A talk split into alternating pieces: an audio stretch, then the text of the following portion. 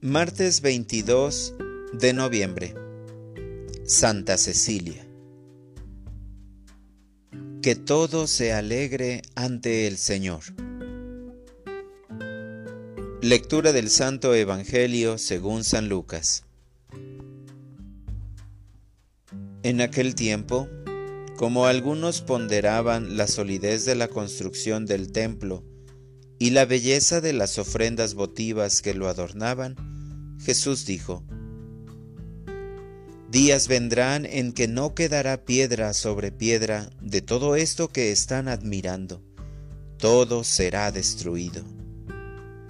Entonces le preguntaron, Maestro, ¿cuándo va a ocurrir esto y cuál será la señal de que ya está a punto de suceder? Él les respondió, Cuídense de que nadie los engañe porque muchos vendrán usurpando mi nombre y dirán, yo soy el Mesías, el tiempo ha llegado. Pero no les hagan caso. Cuando oigan hablar de guerras y revoluciones, que no los domine el pánico, porque eso tiene que acontecer, pero todavía no es el fin. Luego les dijo, se levantará una nación contra otra, y un reino contra otro. En diferentes lugares habrá grandes terremotos, epidemias y hambre, y aparecerán en el cielo señales prodigiosas y terribles. Palabra del Señor. Oración de la mañana. No permitas que por el miedo caiga en la mentira. Te agradezco, Señor, por darme un nuevo día.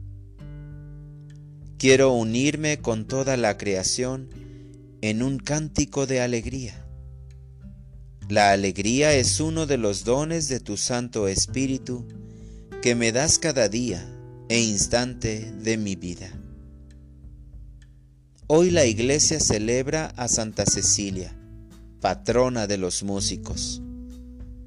Aparte de venerar su heroico martirio por defender su consagración a su esposo divino Jesucristo, descubro en ella la armonía de un corazón limpio y dócil, resultado de una oración constante y una convicción de entrega a ti, evitando toda superficialidad, como nos dice el Evangelio de hoy, sobre el templo de Jerusalén, adornado con objetos preciosos, pero sin consistencia, fácil de destruir. Perdón por parecerme al templo de Jerusalén, bonito por fuera, pero sin consistencia, por no tener una vida espiritual sólida que me ayude a sostener una buena opinión sobre las cosas de Dios. Quiero ser un verdadero templo donde habite tu Santo Espíritu para tener fortaleza y poder defenderme ante toda situación y tentación en mi vida. Para orientar mi vida, hoy realizaré un examen de conciencia para descubrir las tantas veces que la misericordia de Dios me ha visitado, invitándome a cambiar mis actitudes para que no me destruya interiormente.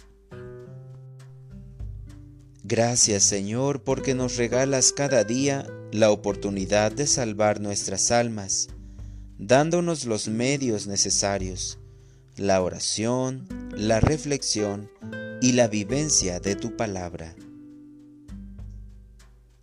Amén.